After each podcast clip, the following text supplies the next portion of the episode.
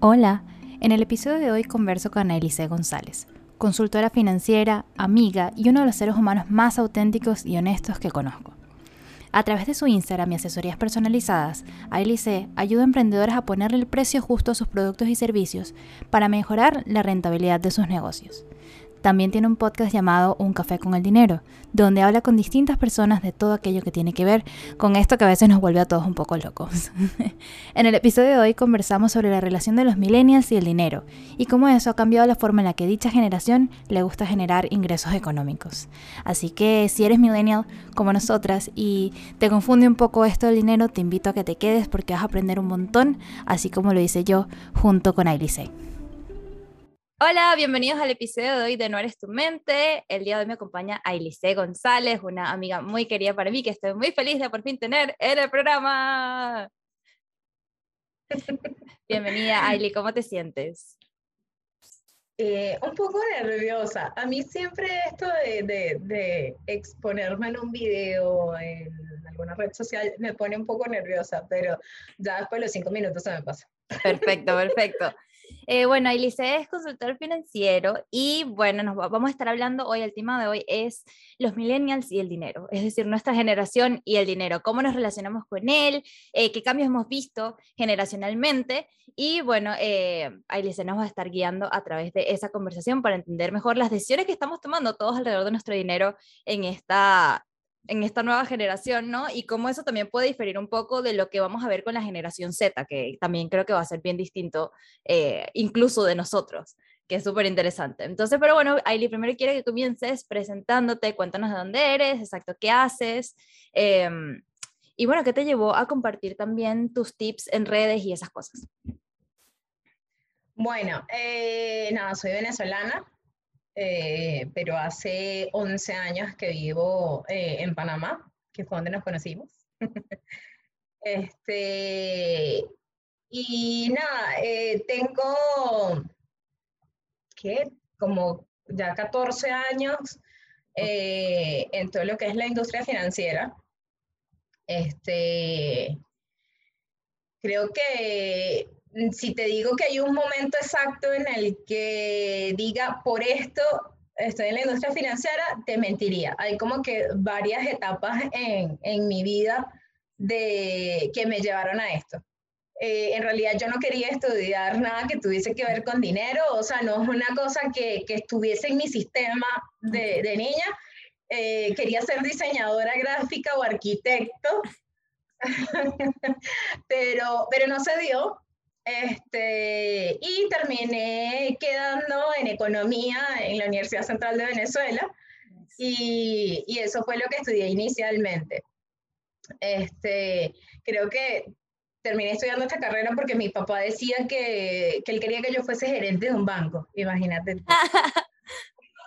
bueno, ahí, ahí, comienza una buena diferencia entre la generación anterior y los millennials.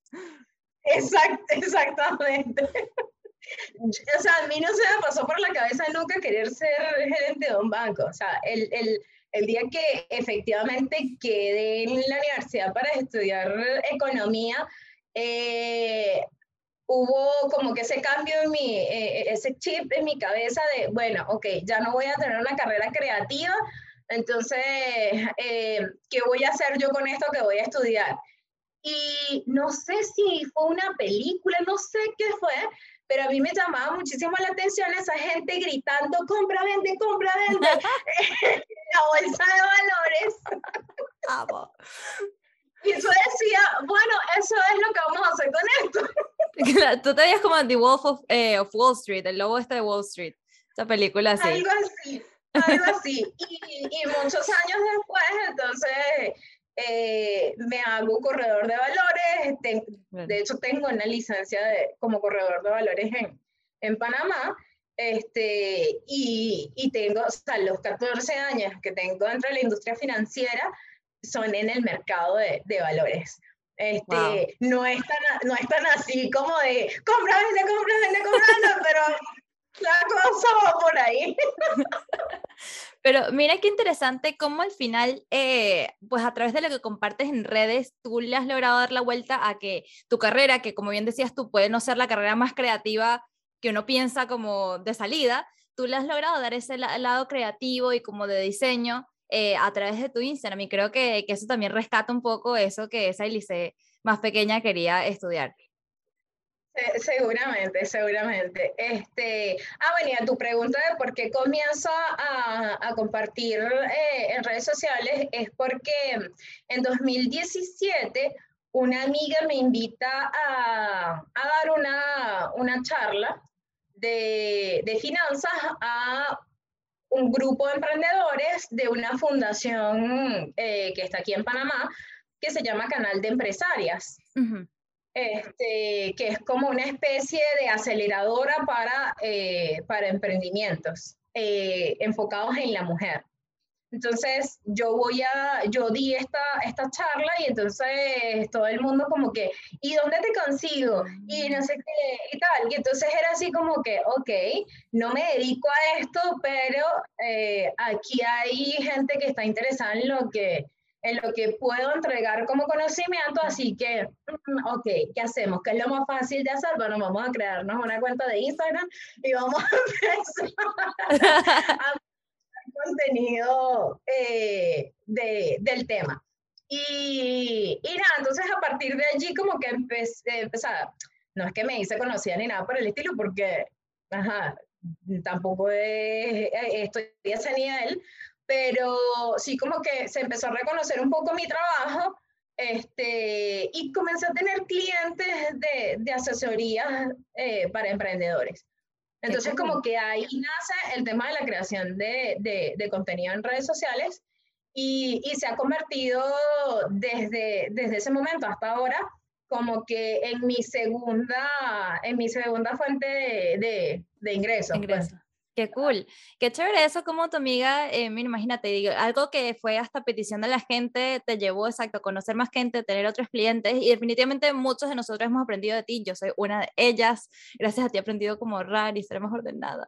Todavía me cuesta, yo soy medio mala alumna, pero Alicia me tiene mucha paciencia, afortunadamente.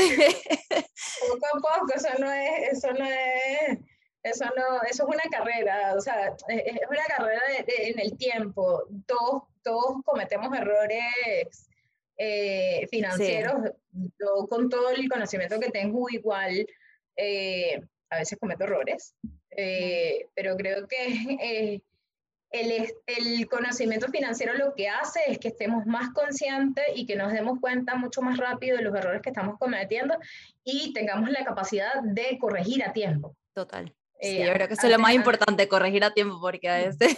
Exacto.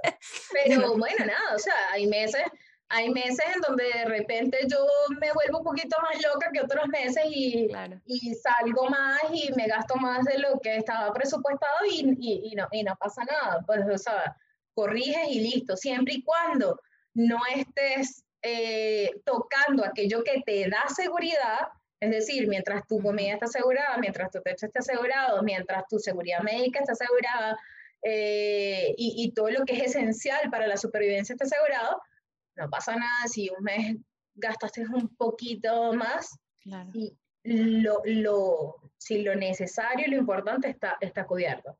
Exacto. A mí lo que me encanta de, de, que tú hablas mucho en tu Instagram es de la relación con el dinero. Y es que en verdad yo nunca lo había pensado hasta que tú lo comenzaste a mencionar y es cierto, o sea, todos tenemos una relación con el dinero y viene en cierta forma también desde nuestra historia familiar, ¿no? Y cómo eso también puede eh, afectar la forma en la que tomamos decisiones financieras. Eh, cuéntanos qué has hecho tú para tener una mejor relación con el dinero o consideras que ya tienes una buena relación con el dinero, no sé. Eh, yo creo que eso, eh, eh, la relación con el dinero para mí es igual que una relación con, con, con, alguien más o contigo mismo. Yo creo que tiene que ver muchísimo con cómo te relacionas contigo y con otros. Em, y el tema de, la de mi relación con el dinero, fíjate que al, al principio te dije que no hay un momento específico de mi vida en donde yo diga, esto fue lo que me llevó al, al tema de las finanzas sino que mi relación con el dinero al final es lo que me trae hasta, hasta este punto. Mm. Eh, cuando yo era niña, yo vengo de una familia de, de, recursos limitados y este, donde la prioridad siempre fue la alimentación y la educación. O sea, dentro de lo que se pudo, nosotros nos dieron la mejor educación que pudieron. Eh, pero si yo quería algo más, o sea, mis amigas tenían computadora y yo no vine a tener una computadora hasta que me la pude pagar yo. Eh, si yo quería algo más, no había para, para eso. Entonces allí empieza mi primer encuentro con el dinero. Claro. El, y, viene de la, de, de la carencia del, ah, solo hay dinero para las cosas eh, por decirlo así, para las cosas importantes, pero también solo para la supervivencia. Claro. Entonces, mi primer, mi primera, mi primer encuentro eh, relacionado al dinero es un, el dinero te limita. Mm, o sea, esa, esa, esa, esa, fue mi, mi, primera creencia. ¿Por qué? Porque si no hay dinero, no puedo, no sé, no, puede, no me puedo meter al curso de pintura, si no hay dinero no puedo eh, viajar como todos los demás, si no hay dinero no puedo hacer esto. Entonces, eh, eh, desde, desde mi infancia, la creencia era el dinero te limita. Claro. Porque me limitaba en ese momento. Ahora la creencia es el dinero posibilita, porque es si, si existe y si lo tengo, entonces puedo abarcar mucho más. O sea, puedo ayudar a otros, puedo, eh, puedo, puedo complacerme a mí misma. O sea, si, si está, entonces lo que hace es posibilitar. Entonces es como que eh, una creencia sustituyó, sustituyó la, a, la otra. Eh, viene también por el hecho de, a los 17 años yo tuve que comenzar a, a trabajar eh, mis padres se divorcian, eh, mi mamá tuvo que dejar de trabajar por un tema de salud y yo tuve que comenzar a trabajar para poder ayudar en mi casa. Y, y el poder tener acceso entonces a recursos financieros, eh, de alguna manera me hizo a mí sentir que yo era independiente. Entonces, allí viene una, una relación diferente a la de la infancia. Es el dinero te hace independiente. Exacto, porque ya cuando tú comienzas a ganar tu dinero era como, bueno, ya no dependo de lo que mis padres me puedan dar o no, sino de lo que yo pueda administrar y cómo yo voy a, exacto, a administrar tu propio dinero, exacto, independientemente. Exacto. Y y tanto en mi infancia era que este, yo era muy buena con las artes, o sea, yo era muy buena haciendo dibujos y todo esto, y yo me di cuenta que en el colegio habían otras personas que no eran tan buenas como yo. y yo lo que agarré fue dije, aquí hay, aquí hay un, o sea, no sé si lo dije en aquel momento como eso, pero hoy lo veo de esa manera. Aquí hay una oportunidad, aquí hay un mercado. Y empecé a para hacerles a los demás los trabajos de artística, de dibujo técnico y todas estas materias que tenían que ver con el lado artístico y cobraba por eso. Claro. allí entendí que se hacía dinero a través de las habilidades que tenía cada quien. O sea, que lo que te gustaba hacer y lo que sabías hacer generaba, generaba dinero. Entonces, creo que, como te digo, o sea, ha habido muchos momentos en, eh, en mi vida que, que han hecho que tenga hoy la relación que tengo, que tengo con el dinero. Eh, no te voy a decir que es la, la, la, relación modelo, pero sí creo que tengo una relación sana con, con el dinero. Aún tengo juicios como el hecho de, para hacer dinero hay que trabajar mucho. Eso, es un juicio para mí, entonces eso de alguna manera me limita en, en, ciertos aspectos, porque no es trabajar mucho, es trabajar inteligentemente. Sí. Pero si siento que si trabajo más y más y más y más y más, podría tener más y más y más dinero. Claro. hay cositas, hay detallitos que se siguen mejorando. Sí, me siento identificada, identificada con eso de trabajar duro es igual a más dinero. Aunque no necesariamente es así, y esto tiene que ver con el siguiente tema que vamos a abordar, eh, que tiene que ver también con ese, ese sentimiento de emprendimiento, ese mini emprendimiento que hiciste tú con los trabajos artísticos de tus compañeros. Y es que últimamente estamos viendo, sobre todo a raíz de la pandemia en el último año y medio, que mucha gente está utilizando precisamente esas habilidades que tienen para generar o un segundo ingreso o crear un principal ingreso, pues porque mucha gente se quedó sin empleo y tal, y fue como, uy, ¿ahora qué hago? Entonces de pronto la gente como, bueno, soy buena cocinando, entonces ahora vendo tortas o le vendo almuerzos a la gente. Entonces, eh, no sé, creo que, que, hay una tendencia que ha aumentado así como en el emprendimiento, como cada vez vemos más gente emprendiendo, sobre todo en Latinoamérica, es una cosa impresionante. Eh, bueno, y aquí también, en TikTok se la me la paso viendo gente que emprende haciendo distintas cosas, pero bueno, ¿crees que esto es algo que, que sea netamente relacionado con la pandemia o crees que ya es una tendencia que, que venía desde hace unos años? Mira, este, hablar de tendencias, creo que desde mi punto de vista, que soy muy de números, eh, es irresponsable que te diga que hay una tendencia, porque no tengo estadísticas específicas de, del, mundo en cuanto a si ha crecido el emprendimiento o no ha crecido. Lo que sí sé es que el desempleo ha crecido eh, por, por pandemia, que la economía no está activada al, al 100% y eh, que esto ha traído, yo no creo que un auge en el emprendimiento, sino un auge en el empleo informal. Y hay que hacer, siento que hay que hacer una distinción importante entre qué es emprendimiento y qué es empleo, empleo informal.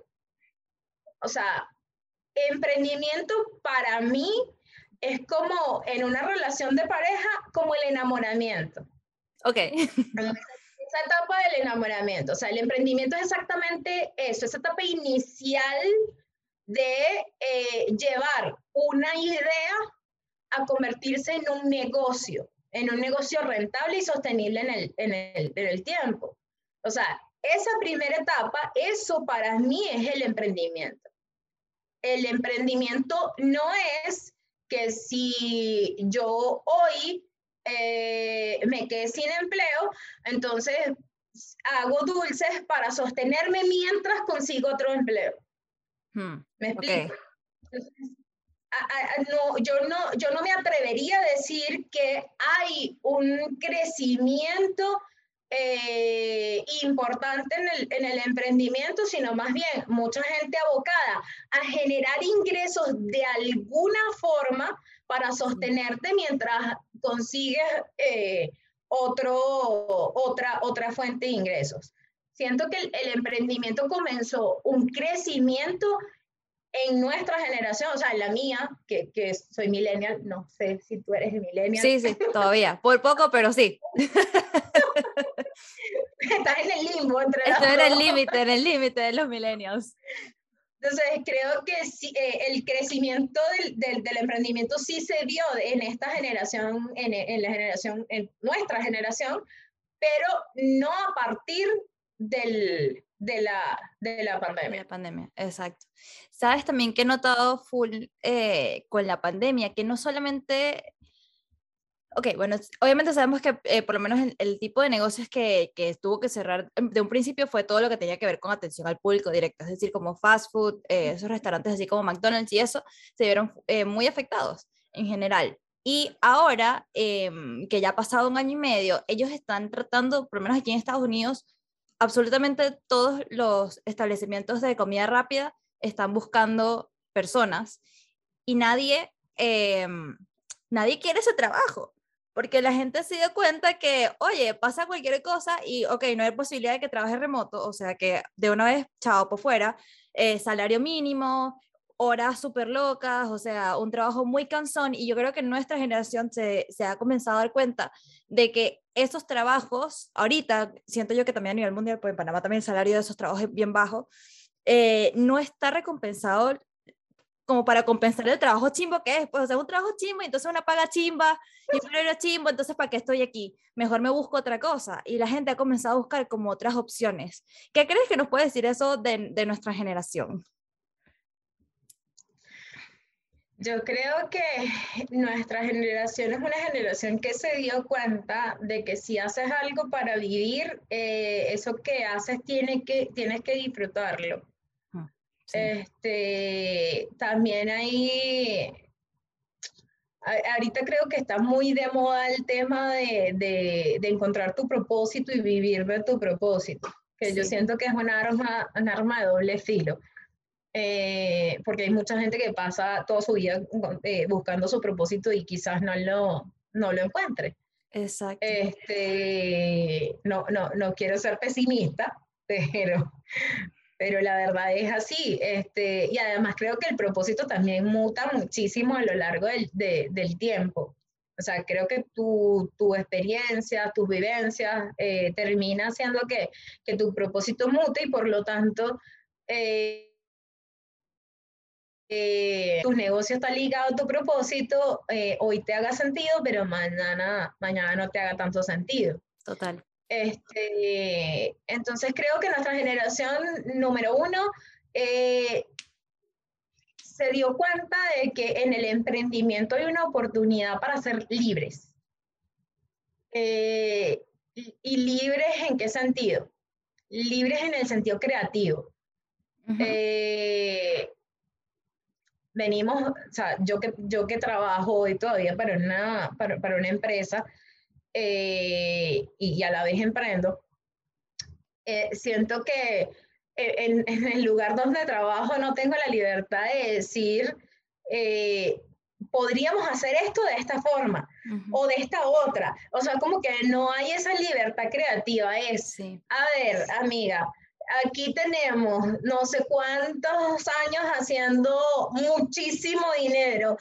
De la forma en la que trabajamos, aquí se hacen las cosas así. Entonces, ese aquí se hacen las cosas así nos hace demasiado ruido a los millennials, porque nosotros sentimos que hay muchas maneras de hacer una misma, de, de lograr un mismo resultado. Entonces, eh, eso es básicamente lo que buscamos con el, con el emprendimiento, ser libres creativa, creativamente. Totalmente de acuerdo. Y es que yo creo que valoramos mucho también como eso, tener el control sobre las decisiones que nosotros tomamos, cómo se desarrolla hasta incluso nuestro día a día. Mucha gente habla de que lo que más le gusta emprender es que ellos tienen el total control de cómo su día se ve, pues me, explico, como no tienen la limitación de tengo que estar ocho horas sentado aquí en este puesto porque eso para mi empresa es productividad y aquí me voy a quedar sentado y hablamos con Maite que exacto, que la productividad no es necesariamente eso y, y eso, yo creo que, que no haya apertura para que uno, exacto, pueda cambiar ciertas cosas dentro de la empresa o, o atreverse a pensar distinto es como súper chimbo y, y algo que lo desanima a uno mucho yo, yo con eso del tiempo y, y con, con, lo de la productividad, este, yo creo que la, libertad de tiempo es un mito en el emprendimiento. Mm. Eh, es, totalmente, es totalmente un mito. Si usted está, el que nos está escuchando, si usted está decidiendo emprender porque cree que va a trabajar cuatro días a la semana, cuatro horas al día, amigo, le tengo malas noticias Mientras que su negocio logre una consolidación, usted va a trabajar las 365, 365 días del año, las 24 horas del día. Porque un negocio el primer año jamás va, dependiendo de, de qué negocio sea, jamás va a facturar lo, que, lo que quizás podrías tener de salarios eh, fijos en una, en una empresa. Entonces, dependiendo del negocio, se toma el tiempo que se tome en poder generar una, una facturación constante, usted va a tener que decirle sí absolutamente todo lo que venga todo lo que venga. Y aparte, mientras empiezas a testear qué es lo que funciona en el, en el, mercado, porque tú puedes agarrar y venir con la mejor de las ideas y, y, montar tu negocio con esa idea y resulta que cuando te enfrentas al mercado, el mercado te está pidiendo otra cosa. Exacto. Que fue lo que me pasó a mí en, en 2008 cuando monté mi primera empresa, empresa formal, con, con registro mercantil y todo. Yo pasé dos años eh, en un sector que no tenía ni la menor idea de lo que estaba de, de, lo que significaba el sector, ni tampoco sabía qué era lo que estaba haciendo. Mi curva de aprendizaje fue muy, muy larga eh, y, terminé, y terminé abandonando un negocio que pudo haber sido muy próspero si hubiese sabido qué que, que era lo que estaba haciendo realmente. Pero en ese instante yo tenía que decirle que sí absolutamente a todo y trabajaba fines de semana, no tenía feriados, eh, vacaciones cero. O sea, mientras estás en la etapa de emprendimiento, como dijimos que es la primera etapa de crear un negocio formal, mientras que estás en la etapa de emprendimiento, olvídate de libertad de tiempo y de que la productividad y nada. O sea, tú armas procesos cuando tienes un negocio ya, ya formado. me encanta que estés mencionando estas cosas porque creo que no se habla mucho de eso. Creo que ahorita para nuestra generación el emprender está súper idealizado. O sea, la gente te lo pinta así como no soy Disney, perfecto, no sé qué, pero mira todo lo que tú has experimentado a través de tu experiencia, pues, y que uno, exacto, que no ha emprendido, porque yo no tengo ningún emprendimiento, yo soy asalariada, eh, felizmente asalariada todavía. Este, eh, conchale, eso lleva todo un trabajo detrás, aparte que ser emprendedor tienes que saber como un poco de todo, ¿no? Tienes que saber un poco de marketing, porque si tu marketing está mal, o sea, tu hermano echa para adelante, tienes que saber de redes ahora, porque las redes ahora son todo, si tu negocio no está en redes no existes. Eh, tienes que saber de finanzas, o sea, contabilidad, que, que te dé las cuentas, porque si no, eh, como dices tú, que me encanta esa frase, que porque usted tiene un hobby caro. y, es cierto. Terapia ocupacional. Exactamente. Y es verdad, porque si no, no es rentable para ti, entonces de pana es un hobby.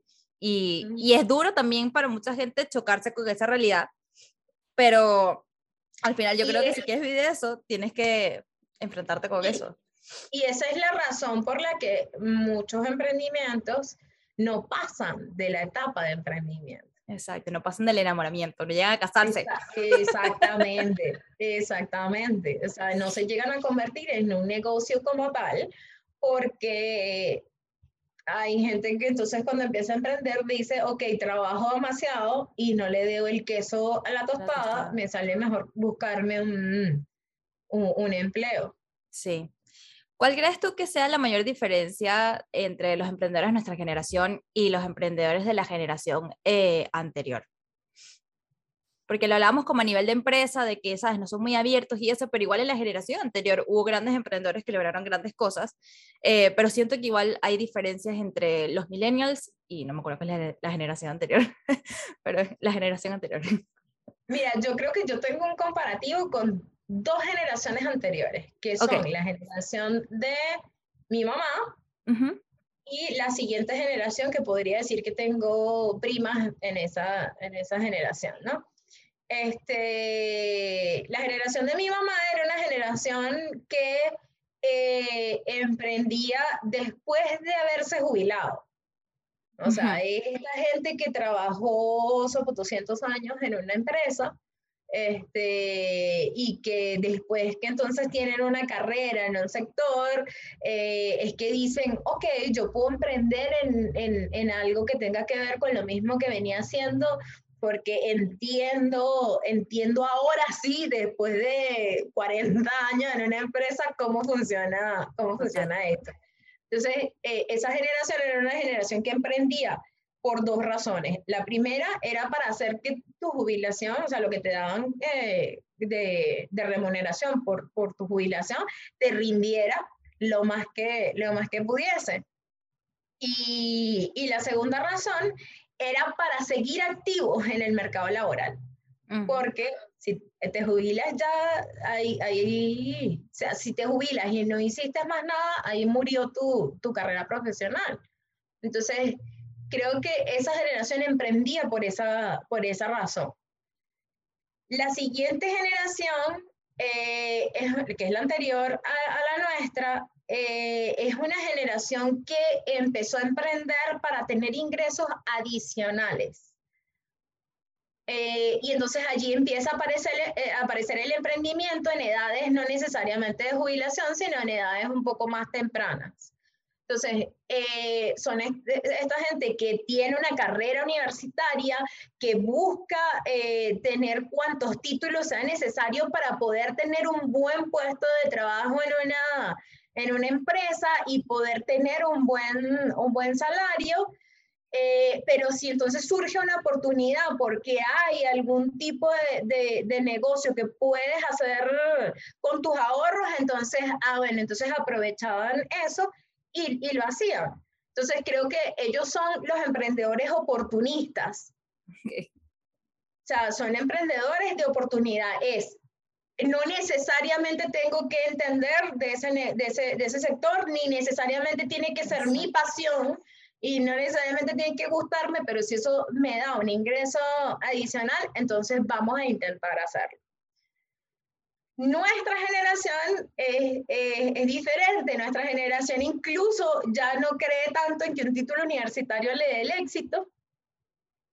Este, detestamos el sistema, el sistema educativo, o sea, sentimos que el sistema educativo está obsoleto, este, y, y, no creemos que nuestro éxito dependa de si tenemos X cantidad de títulos o no. Total. Aunque algunos seamos obsesionados con la educación.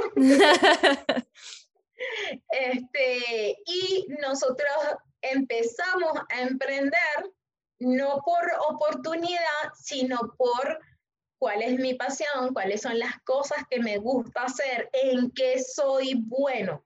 Entonces somos como que emprendedores más introspectivos, es como que nuestro, nuestro emprendimiento viene de adentro, no viene, no viene, no viene de afuera. Y tiene que tener un propósito que nos haga sentido a nosotros internamente. Somos como muy apasionados, muy emocionales. o sea, la otra gente era que, bueno, las cuentas están bien, excelente, démosle ahora nosotros y que, bueno, pero es que las cuentas me pueden dar, pero yo no siento que esto sea algo que yo me vea haciendo el resto de mi vida, entonces creo que mejor no. Entonces, y a veces eso es chimo porque yo creo que muchos de nosotros también, eh, nuestra relación con el dinero es muy emocional. Y, y así mismo es Esta generación no sabe cobrar. Eh, ajá, gracias, exacto, sí este, eh, esta generación dice, bueno, pero es que, es que esto lo amo, sí, pero es que no da pero es que yo amo hacer esto, entonces les cuesta, les cuesta soltar un negocio porque no era de oportunidad, no era como que, ah, esto, esto puede funcionar y lo intento, no funcionó, chao, me dedico a otra cosa. No, esto es, si se te cayó eso que sientes que eran tus pasiones, entonces como que si se murió, no sé, se te murió la mamá. Sí, sí, ¿no? O, o, murió tu proyecto de vida, pues murió tu, tu sentido de la vida. Y, y uno se puede, se puede sentir hasta perdido y eso, hay mucha gente que, que le pasa eso. Pero entonces crees que de pronto para nosotros, por eso es que mucha gente intenta emprender como desde las habilidades que tiene, ¿crees que, crees que sea bueno, no sé, eso, pues monetizar desde las habilidades que tenemos? Aun cuando no sea algo como seguro que vaya a funcionar. entendamos algo, todos estemos en donde estemos, estemos en un negocio propio o, estamos, o estar en el negocio de otro como empleados, todos monetizamos nuestras habilidades, porque a ti no te contratan, a ti no te contratan para algo que tú no sepas hacer. Es verdad. O ah, sea, me gusta eso, no lo había pensado así, wow. O sea, un, un, currículum es, estas son mis habilidades, contrátenme. Eso es un Es cierto, es cierto. O sea, el, eh, el, emprendimiento o el empleo son un medio, no un, no un fin. Entonces yo, tengo, yo tengo ciertas habilidades, pero ¿cuál es la responsabilidad que yo estoy dispuesta a asumir para monetizar esas habilidades? Ah, bueno, yo no me voy a arriesgar a no tener un ingreso fijo, entonces no emprendo, claro. con trabajo. Ah, no, yo quiero arriesgarme eh, a cumplir mis sueños y a no tener límites eh, de ingresos, a no tener límite creativo, etcétera. Eh, para poder poner mis habilidades al servicio de eso, entonces emprendo. ¿Me explico? Entonces, el, emprendimiento y el empleo son un medio, no un, medio para poner tus habilidades a monetizar. A monetizar.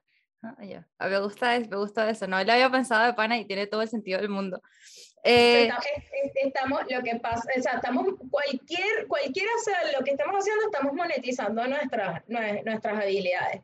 Eh, la, la, la, cuestión es que esta, creo que esta generación se dio, se dio cuenta de que sus habilidades podían ser explotadas eh, de una manera exponencial porque los medios de hoy te lo permiten.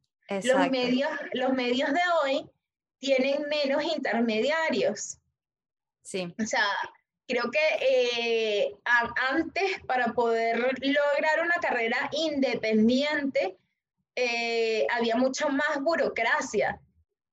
Eh, hoy, hoy no, hoy no, hoy montas un canal de YouTube y, y tienes millones de seguidores y, y, ya estás haciendo, ya estás haciendo dinero qué loco, o sea, me parece genial porque yo siento que también las características que tiene nuestra generación en torno al emprendimiento y al dinero y eso, vienen también dadas por todas las posibilidades que tenemos, como decías tú, o sea, hoy en día cuántas cosas no existen que nos posibilitan que crear contenido o dar nuestra opinión, o sea, por lo menos yo que ahora tengo el podcast, o sea, sea súper fácil, a mí no me, me tomó nada de momento, o sea, de tiempo como montar el podcast en Spotify, eso es como muy rápido, muy fácil de hacer. Claro, hay gente que lo hace bien, hay otra gente que no lo hace tan bien, eso también ya depende de cuánto quieras tú meter a cada cosa, pero exacto, existe YouTube, Patreon, um, eh, OnlyFans ahora. Em, y bueno, obviamente las redes, pues, ¿no? TikTok, los blogs, que, que exacto, los blogs en 2008 eran el boom y, y, que me acuerdo que todas las marcas decían así como que eso no va a ir para ningún lado,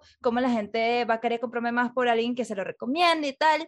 Y después se dieron cuenta de que, que era lo mejor, el mejor marketing era ese. Y ahora invierten más en eso que siento yo, bueno, yo no veo tampoco mucha televisión, pues, pero que, que en campañas de televisión o vallas publicitarias o cosas así, ¿no? Como está todo bien digitalizado y creo que eso ha facilitado también las oportunidades que puede tener y el acceso a oportunidades que puede tener eh, cada vez más personas. Claro, claro. Bueno, eh, hablemos de esas plataformas de generar ingresos, como YouTube, OnlyFans, Patreon, eh, que bueno, ya no son formas tradicionales de generar ingresos, porque como tú comentabas, ya estas plataformas nos dan el control total creativo. Entonces tú eres tú eh, director de arte, tú eres el, de publicidad, el de marketing, el de todo, y tú decides qué quieres monetizar, cómo quieres hacerlo, cuántas veces vas a hacerlo, cuál va a ser tu mensaje, todo. Tienes tu control eh, total de todo. Esto puede ser bueno, porque obviamente nos da muchas posibilidades, pero también puede ser abrumador para otras personas. Eh, que quizás no, no sé, no, no tengan bien clara esta visión. ¿Qué, qué opinas tú de, de estos nuevos tipos de ingresos, pues de estas plataformas en general? Es como te digo, o sea, primero no son, no son nuevas fuentes de ingreso. Fuentes de ingreso son modelos de negocio. Y estas plataformas no son modelos de negocio. Estas plataformas son medios para apoyar tu modelo de negocio. Entonces, ok, me gusta. estas plataformas básicamente son el periódico moderno, la televisión moderna, la radio moderna. Hoy esto, o sea, hoy todo el mundo puede tener su propio programa de radio. Exacto. Como lo estás teniendo tú, como lo tengo yo con un café con el dinero. O sea, hoy todo el mundo tiene todo el mundo tiene el acceso a tener un programa de radio. Antes, ¿no? antes, antes, primero tenías que ser locutor. Exacto. Para tenerlo, o sea, eh, y, y, tenías que utilizar una plataforma mucho más grande como una emisora de radio para poder eh, que tu voz fuese escuchada. Entonces creo que eh, estas, estas plataformas, hay que entender algo, no es que nosotros tenemos el control de todo, porque estas plataformas evidentemente tienen ciertos controles por leyes que tienen que cumplir con respecto a cierto contenido que nosotros podamos subir o no. Eh, pero eh, sí es cierto que estas plataformas eliminan un montón de intermediarios, este, son menos burocráticas y nos dan acceso a, a, una, a una masa de personas que no teníamos, que no teníamos antes, porque el Internet definitivamente es el mundo. Entonces, hoy, hoy, este, en una emisora de radio quizás te estaba escuchando toda la gente que está, no sé, en Miami o, eh, o aquí en Panamá. pero hoy con un podcast te escucha gente que está en Alemania. Eh, Exacto. Y es muy loco también pensar en esas cosas, ¿no? O sea, como la globalización, o sea, literal, ya todo está, es global, puede tener un impacto a nivel global eh, y es mucho más, más fácil. Mira, qué, bueno que nos estás educando sobre eso, que, que, que, eso no es una fuente de ingresos, sino, ¿sabes? Como un medio para... Eh, Exacto. O sea, fuentes, fuentes de ingresos básicamente son los distintos modelos de negocio que pueden surgir o líneas de negocios que pueden surgir de, dentro, de tu, dentro de tu modelo principal. Eh, es decir, si yo, por ejemplo, ok, me dedico a las finanzas, una fuente de ingresos puede ser la educación, otra fuente de ingresos puede ser la asesoría, eh, otra fuente de ingresos puede ser la consultoría, que son dos cosas distintas. Eh, otra fuente de ingresos puede ser el servicio. O sea, esas son fuentes de, esas son fuentes de ingresos, esas son líneas de negocio. Ahora, como yo doy la educación, entonces ya es otra cosa, ya ahí entra, entra el medio, que es, ah, bueno, lo hago a través de un canal de YouTube o lo hago por eh, clases en Zoom, o lo hago en un salón de clases. ¿Me explico? Exacto. el medio no, no, es la fuente, no es la fuente de ingreso. La fuente de ingreso es lo que estés haciendo dentro del medio. Mm. ¿Viste? no, en, YouTube todo, o sea, en YouTube hay, hay, distintas formas de, de, generar ingresos. Hay gente que no gana, y fíjate lo siguiente, ¿por qué no es la fuente de ingresos? Porque hay gente que no estamos monetizando eh, directamente de YouTube, pero hay gente que sí está monetizando desde YouTube. Hay gente que utilizamos el contenido que eh, el contenido que estamos creando en YouTube para jalar gente o para crearnos como una plataforma de, o sea, para generar una plataforma de credibilidad para llevarlos a, a nuestro, a nuestra base de negocios, a donde está eh, quizás aquellos que tienen página web, a tu página web, eh, si, si te llamó la atención un video de, de, de YouTube, pero no necesariamente estás monetizando por, por YouTube. YouTube se convierte en, más bien en tu herramienta de, de, de mercadeo. De mercado, interesante. Entonces es un medio, no es una, no necesariamente es una fuente de ingresos. Me encanta eso porque eh, también como no es una, mira esto que, que, que lo no, no es una fuente de ingresos, sin embargo, se ha creado esta carrera como youtubers, ¿no? Y mis sobrinos quisieran ser youtubers, por ejemplo. Entonces, eh, pero a la vez, como dices tú, todos estos son medios y al final, al ser medios y no pertenecerte a ti, para mí, los ingresos que puedes representar de YouTube o de Patreon o lo que sea, es efímero, por decirlo así, porque en algún momento tú vas a dejar de crear contenido para eso, en algún momento, no sé, la gente ya te va a dejar de seguir, no sé, pasó tu ola, qué sé yo, como pasa mucho en esta generación, y entonces como te puedes quedar sin más nada. Entonces yo siento que ahí es cuando la gente que vive ahorita netamente de eso, que todos sus ingresos provienen de lo que distribuyen a través de sus medios, de lo que crean, tiene como que pensarlo en, en, en, hacer algo más para cuando ese momento llegue, no pierdan todo. Pues, por ejemplo, como Yuya, que creó una marca de, de maquillaje porque ya su auge en YouTube estaba bajando, entonces ella sacó su marca de maquillaje y ahorita eso es como su ingreso, su, su negocio principal, pues. ¿Qué, ¿qué crees tú?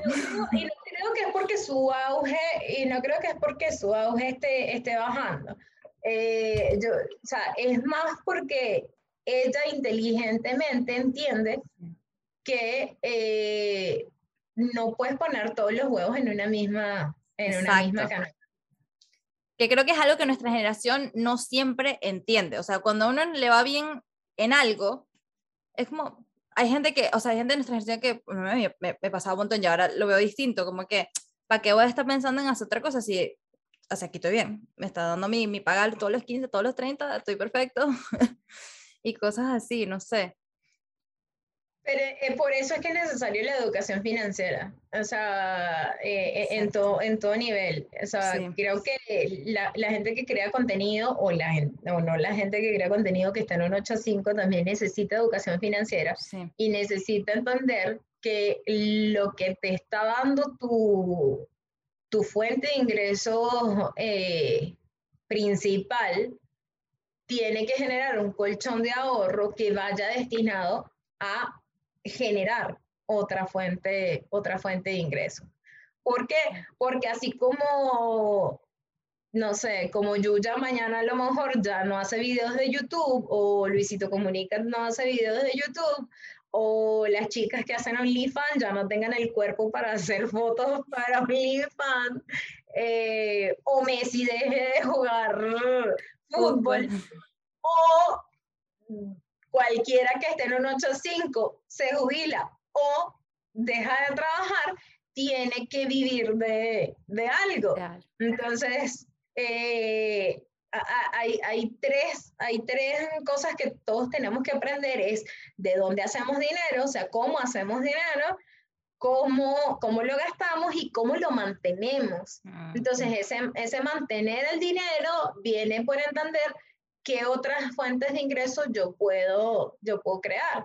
Entonces, si tú eres un creador de, de contenido, este, es que, en qué otras cosas puedo poner mi dinero, quizás invertir en la idea de otro, o, o poner mi dinero en un fondo, eh, eh, en un fondo de inversión, o poner mi dinero a trabajar en la bolsa, o en bienes raíces, en lo que, en lo, con lo que te sientas cómodo y que puedas entender. Esa es otra, esa es otra cosa.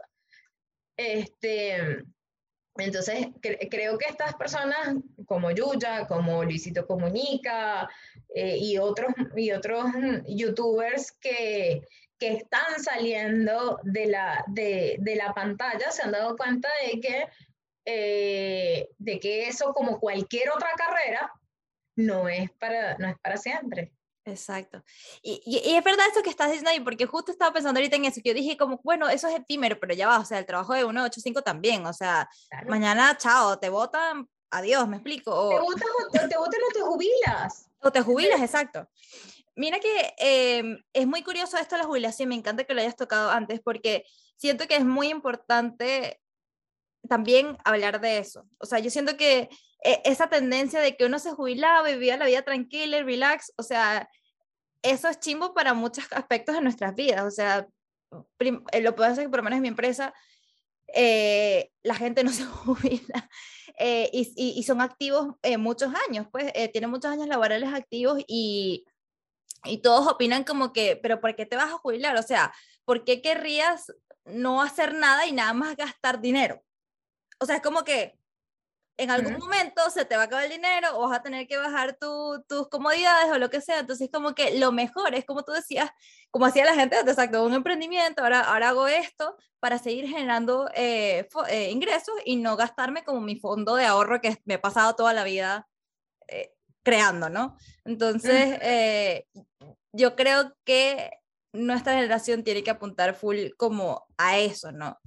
Y sobre todo en un mundo también en el que hay tanta migración, como que eh, al final ese fondo de ingresos tienes que creártelo tú de alguna otra forma que no sea como el, la caja de seguro social, por ejemplo. Tú sabes que creo que allí hay, hay, una, hay una importante diferencia entre nuestra generación y, y, las generaciones anteriores. Yo, creo, yo siento que las generaciones anteriores pensaban más en el futuro. Eh, las generaciones anteriores, o sea, no solamente pensaban más en el futuro de cómo me voy a mantener yo cuando me, cuando me jubile y por eso tengo un trabajo formal, que me jubile y que el Seguro Social me pague una pensión, porque eso, aunque para mí no es lo ideal, eso de alguna manera era eh, el pensar en el futuro de aquellas generaciones, sino el que les dejo a mis hijos. Eso también era, el pensar en el, en el futuro de, de generaciones pasadas nosotros, o sea, nuestra generación no piensa en el futuro. Nuestra generación le, eh, eh, es, la inmediatez, es me gané tanto, entonces ahora salgo y me compro el, el, el, carro que siempre he querido.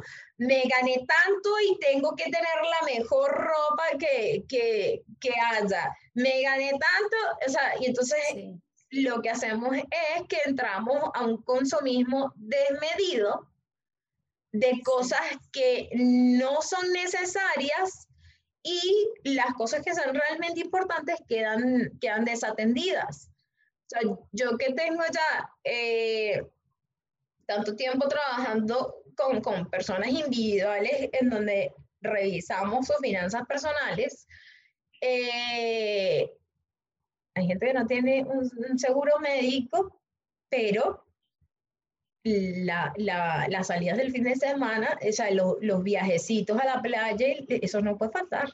Claro. Ah, no, no puede faltar el pagar el, el, el gimnasio y el seguro médico. Y si pasa algo, ¿de dónde diablos va a sacar? Entonces, esta es mucho la generación del Dios provea. Ajá, exacto. y Dios está ahí arriba como, no lo sé, amigo, no lo sé. No lo sé, Este, no, pero sabes que es totalmente cierto, o sea, porque, y sabes que creo que también hay, hay, hay una cosa de, de como meritocracia. O sea, como nosotros es así como, bueno, yo trabajo 8 a 5, yo no sé qué, para esto yo trabajo, yo me lo merezco. Entonces, ¿sabes? Y, y, y es verdad, y valoramos mucho como las cosas eh, materiales que podamos obtener, eso nos da como mucha, no sé si felicidad, pues, pero uno se siente bien. Em, y, y, somos muy consumistas, es verdad. Eso es parte de la mala relación, eso del, del el, el yo me la merezco es parte de la mala relación que tenemos con, con, con el dinero. ¿Y cómo podemos mejorar eso, ahí? y que bueno, esto no es una fórmula, amiga, cálmate. o sea, yo creo que cada quien, cada quien tiene que tener muy claro, o sea, lo, primero es empezar a cambiar el pensamiento cortoplacista mm. por, este, por el futuro. Eh, yo, yo sé que vida hay una sola, este, yo sé que no es que uno va a vivir en sacrificio total porque, bueno, porque a mis 70 y 80 años, porque a lo mejor ni siquiera llegas a los 70 y 80 años, quién sabe. Este, pero yo, yo creo que tenemos que empezar a mirar un poco más allá eh, en, en el futuro y, y decir, o sea, eh, concientizar de no quiero depender de, del Estado, empezando por ahí, eh, porque todas estas figuras de caja de seguro social o de la seguridad social eh, de la mayoría de los países está quebrada. Sí. Entonces no hay plata para, para que nuestra generación se Para mantenernos. este, entonces empezaron a pensar un poquito más en, en el futuro y, y, empezar a pensar cuál es el tipo de vida que, que, que quieres, ¿no? Entonces, cuando, cuando tú empiezas a, a, mirar y decir, bueno, mira, este, no sé, yo quiero tener una casa, o sea, una casa propia. Eso es un proyecto, ¿ok? Este, y eso es un proyecto que no es que, ah, bueno, yo asalariado hoy, eh, quiero una casa, entonces voy y me meto en una deuda. Si no tienes la capacidad de pago, no te van a dar préstamo, así es simple. Si no tienes la inicial, no, no te la vas a poder comprar. Entonces, entender qué es lo que quiero mañana hace que yo entienda cuáles son los cambios que yo tengo que hacer. Entonces, si realmente yo quiero esa casa mañana, entonces yo hoy voy a estar dispuesto a hacer el sacrificio que tenga que hacer entonces ya no saldré todos los fines de semana a comer, a lo mejor hago comidas más bien en mi casa o invito a mis amigos a ver Netflix o, o los invito a hacer ejercicio en el, en el parque y así nos vemos, pero no gastamos tanto. Este, creo que cuando tienes muy claro qué es lo que quieres a futuro, entonces puedes decir, ok, ¿cuál es el costo de oportunidad que voy a asumir a cambio de eso que quiero en el futuro. Entonces, si, si, si, si en este momento que estás escuchando este podcast estás en una tienda Sara o en cualquier tienda donde haya rebajas, acuérdate de si dentro de tus planes está adquirir un bien más grande este, o, o, tienes planes para futuros y piensa si ese pantalón adicional que te quieres comprar eh, contribuye a llegar a ese, a ese, ese plan de futuro o, o no. Me encanta eso, me encantó. Y es que esa es una de las cosas que yo más he aprendido de ti y que más he logrado aplicar en mi vida. y es que, exacto, yo dejé como de consumir cosas muy chiquita, todavía la comida sigue siendo un...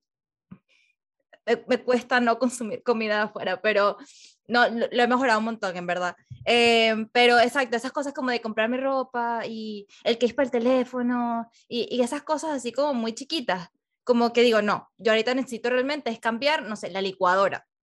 La licuadora, no sé, son 60 dólares, entonces yo digo, ¿tres pantalones o la licuadora? La licuadora. Exacto. Entonces, es hacer como esas cosas, ¿no? Ver qué, qué, qué, es, qué es negociable para ti, que no, también yo, yo siento que a largo plazo. Y algo que a mí me ha hecho eh, tomar mucha conciencia de esto, de cómo quiero estar a futuro, y siempre pienso mucho en eso, que también me genera mucha ansiedad, pero a la vez también mi psicólogo dice que es bueno porque estoy pensando como en exacto, mi bienestar a futuro, eh, como familia y cosas así, este, es que es ver a mis papás, o sea, mis papás tuvieron que mirar forzosamente a los 60 y 65 años, o sea, y fue comenzar a hacer, o sea, todo su fondo de jubilación del otro país, adiós, los ahorros, adiós, porque no vale nada, este, tuvieron que comenzar a trabajar otra vez, entonces como, conchale, qué importante es o sea, no necesariamente pienses que te vas a mudar, tener que mudar de país, pero conchale, que, que, que ojalá que tus ahorros puedan estar en una moneda que, que, sea fuerte. O hay gente que antes ahorraba en oro, ¿te acuerdas? Que la gente compraba sí. y que las cadenitas y tal, porque claro, el oro nunca se devalúa, entonces tú después veías a la viejita en la casa de... Error, error, el oro no es que no se devalúa, el oro es un valor refugio. O ok. Sea, pierde valor con menos facilidad que otros que otros activos, pero no es que no se devalúa.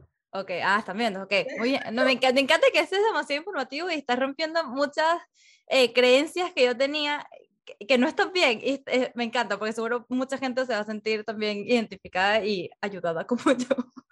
Este, pero sí, pues, o sea, yo siento que, que hay que pensar mucho en eso eh, y sobre todo, exacto, porque ahorita todo el mundo emigra, o sea, realmente eh, nadie está atado a un solo lugar eh, realmente. Hay muchas, como te digo, la globalización ya es hasta como ese punto, o sea, nuestra generación que es full como de, claro, mañana no trabajo en China, claro que sí, nos mudamos a China.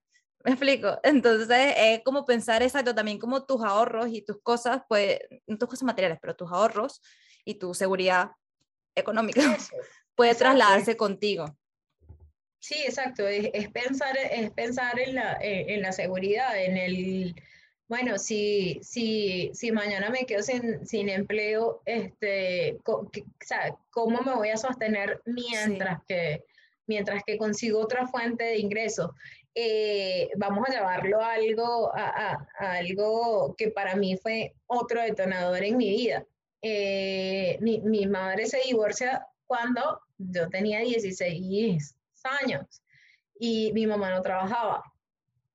Mi mamá eh, comenzó a trabajar después de, divorciarse. Entonces, mirar eso y mi, mirar que, que, que su seguridad financiera se desplomó en el momento en el que se divorció, entonces hizo que yo también tuviese que cambiar un montón de, no tuviese que cambiar, tuviese que adoptar un montón de creencias eh, eh, posibilitantes para mí eh, eh, con respecto al, a, al, dinero, porque era, ok, el divorcio es algo que, que es posible, este, entonces yo no puedo depender financieramente de, de, una, de una pareja. Eh, entonces, eso es algo que, que, que, todos tenemos que pensar. Hay, hay riesgos. O sea, la pandemia, na, nadie esperaba que alguien Exacto. se estuviese Nadie se esperaba esto. Exacto. O sea, nadie se esperaba esto y que impactara por tanto tiempo. O sea, ya vamos a ir fácil a dos años con esto, 100% Exacto. seguros. Y todavía, y, to y vamos a seguir viendo lo, lo, las consecuencias de, de esto, Total. al menos unos dos, dos o tres años más. Este, entonces, es entender que eh, vivir es un riesgo, y, y, hay que estar preparados para asumir el riesgo que implica la vida. Y, y el principal riesgo, eh, bueno, no el principal, pero uno de los grandes riesgos es, es económico.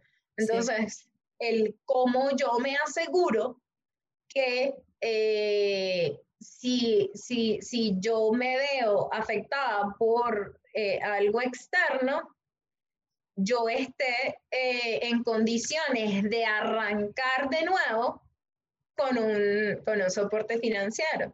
Total. Es súper importante. Y no tienen que ser millones. No Exacto. Que tienes, tienes, que estar muy clara de cuál es tu presupuesto de supervivencia. O sea, cuánto, cuánto necesito para vivir bajo un techo, un techo decente, comer y, y poder pagar los servicios. Exacto. Sí, sí, sí. Y tú tienes unos posts muy buenos para eso, así que por, sure vayan a chequear el Instagram de, de cuando terminen de escuchar el podcast. Pero quería despedirnos con unas preguntas, eh, bueno, no sé si son cortas o no, pero vamos a ver. pero como para concluir eh, lo que hemos estado hablando en este episodio, eh, la primera pregunta es, ¿crees que emprender es para todos o es posible para todos? Ok, de que sea posible para todos es posible. O sea, la posibilidad de emprender existe para quien decida tomarla. Ahora, de que el emprendimiento es para todos, no necesariamente. Eh, para mí, un sinónimo de emprendimiento es responsabilidad. Mm. Y, y, no todo el mundo está dispuesto a asumir la responsabilidad que implica eh, emprender. Entonces, creo que es para aquellos que están dispuestos a ponerse la camiseta, como quien dice. Total, totalmente. Y darlo todo exacto hasta que lo logres. Sí. Eh, la siguiente pregunta es, ¿deberíamos intentar monetizar al menos uno de nuestros hobbies o talentos que digamos no estén relacionados directamente con nuestro trabajo normal de 8 a 5? Ok, eh, yo soy, hay una frase que a mí me gusta, que no sé quién es, la he visto muchas veces en, en post, pero que a mí me fascina, que es que deberíamos tener tres hobbies. Uno que active nuestra creatividad, otro que nos ayude a, a tener una buena condición física y, y, la otra que nos dé dinero.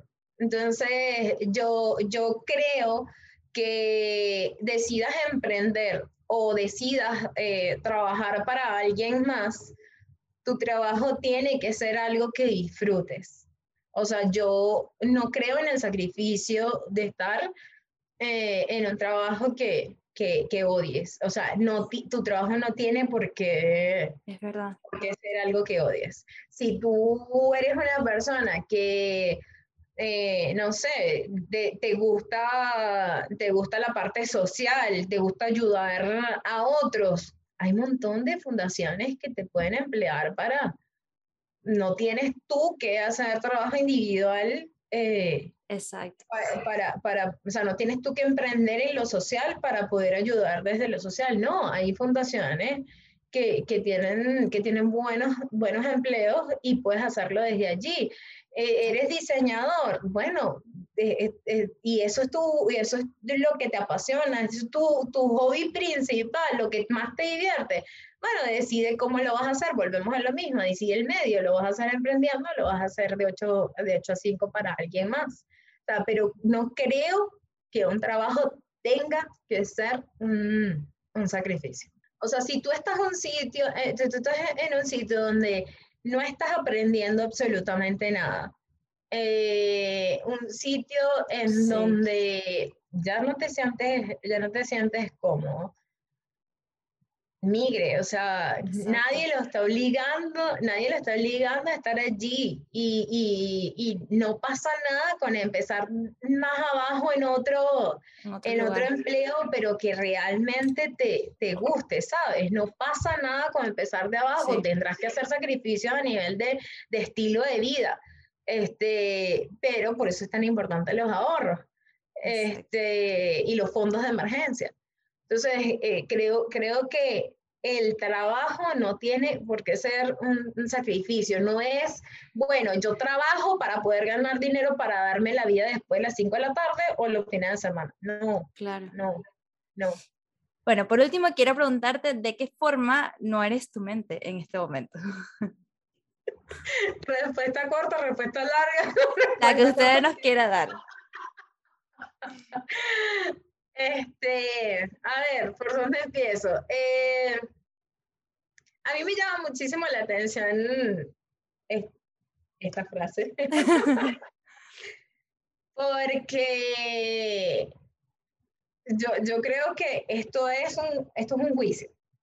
O sea, eh, es una percepción acerca de, de, de, algo y es como que los lentes con los que quizás tú miras el mundo, eh, yo, los, yo, yo, miro el mundo de, de, una forma diferente y a lo mejor coincidimos en algunas cosas. Pero yo creo que yo no puedo dejar de ser mi, mi mente. Este, porque de la mente vienen los pensamientos. O sea, en la mente se generan procesos de, del pensamiento y todo pensamiento genera una emoción y toda emoción genera acción. Entonces, si eso es un proceso, yo no, o sea, si la acción viene de un pensamiento y el pensamiento viene de la mente, yo no puedo dejar de ser mi mente. Ahora, si estamos hablando de que la frase no eres tu mente es eh, dejar de ser pensamientos de mala calidad, ya es otra historia. Total. No sé si, no sé si. No, no, sí, sí, no, es totalmente cierto. De hecho, mucha gente me, me ha dado esa reflexión y e, exacto, es totalmente válido porque también somos parte de nuestra mente, de la mente que es positiva y que nos permite hacer muchas cosas también. El, esa, todo pensamiento nos va a, impedir o a posibilitar una, una acción. Eh, y, y, aún cuando nos está impidiendo una acción, creo que hacerte consciente de, ese, de, de, de, esos pensamientos que quizás no, no, sean de buena calidad que genera tu mente, te, te, posibilita indagar en qué está pasando para entender cómo, cómo cambiarlo. Exacto, Pero, me encanta yo creo que de ninguna forma puedo dejar de ser mi mente. Me encanta, me encanta. Muchas gracias, porque sé que mucha gente también se va a sentir identificada con, con, con e, esa forma, exacto, tu interpretación de, exacto, del concepto de no eres tu mente. Me encanta.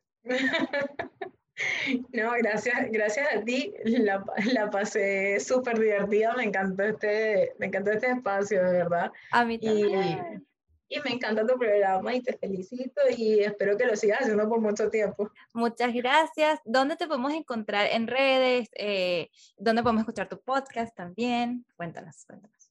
Ok, eh, nada, en redes estoy como arroba Ailice González. Escríbelo en algún lado. Sí, te lo pongo por acá.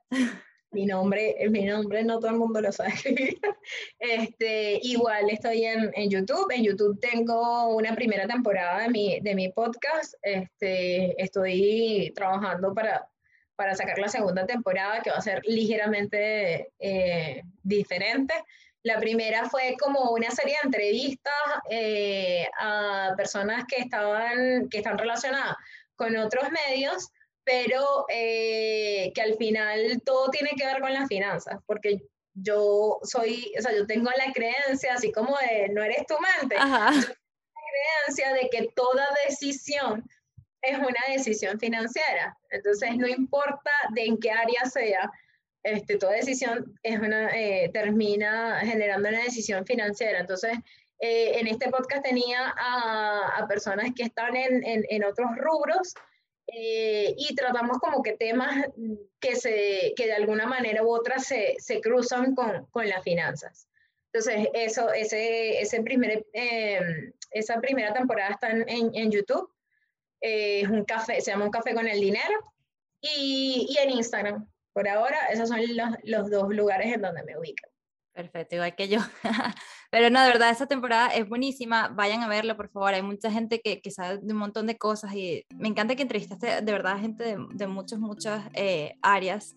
Eh, y aparte hay un montón de mujeres, exacto, súper inspiradoras también con sus historias y lo que han hecho, eh, no solo para su vida, pero como negocio y todo eso, ¿no? Entonces, creo que tienen mucho ahí para inspirarse también. Y bueno, Ailey, mil gracias por venir a el podcast. Estoy muy feliz de haberte tenido aquí. Y A ti. Espero que lo hayan disfrutado y nos vemos en la próxima. Seguro. Bye.